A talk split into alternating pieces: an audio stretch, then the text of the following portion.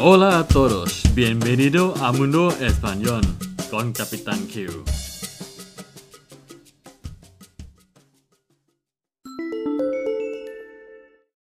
สวัสดีครับทุกคนยินดีต้อนรับสู่โลกภาษาสเปนกับกัปตันคิวอีกครั้งนะครับ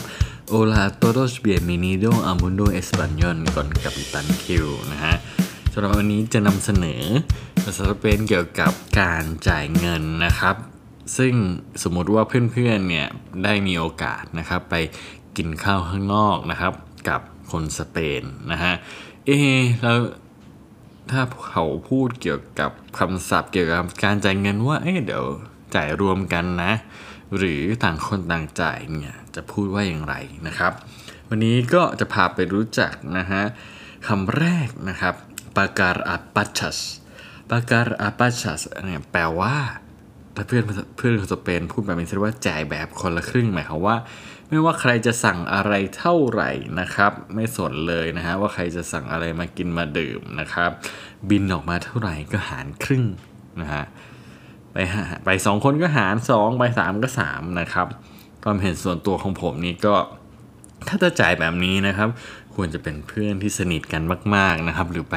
เป็นครอบครัวนะฮะจะได้ไม่ติดใจกันว่าใครสั่งเยอะสั่งน้อยกว่ากันสั่งแพงนะฮะแล้ว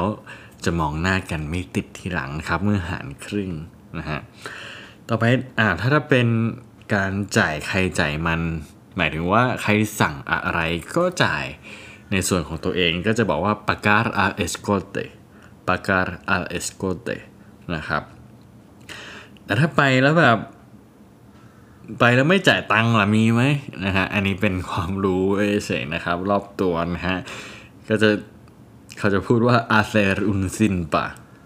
hacer un sin pa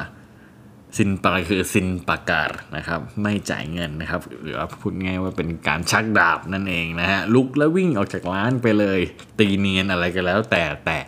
กินแล้วไม่จ่ายนะครับ ส่วนตัวผมก็ไม่เคยทำนะครับเพราะผิดกฎหมายเต็มๆนะครับ เดี๋ยวจะยกตัวอย่างนะครับ ให้ฟังนะครับเกี่ยวกับประโยคที่กล่าวถึงมาทั้งสามประโยคนะฮะ La semana pasada me fui a Barcelona y salí de fiesta con mis amigos นะครับสัปดาห์ที่แล้วนะครับผมไปเมืองบาร์เซโลนานะครับไปเที่ยวกับเพื่อนๆนะฮะ nosotros pagamos a pachas en una cafetería.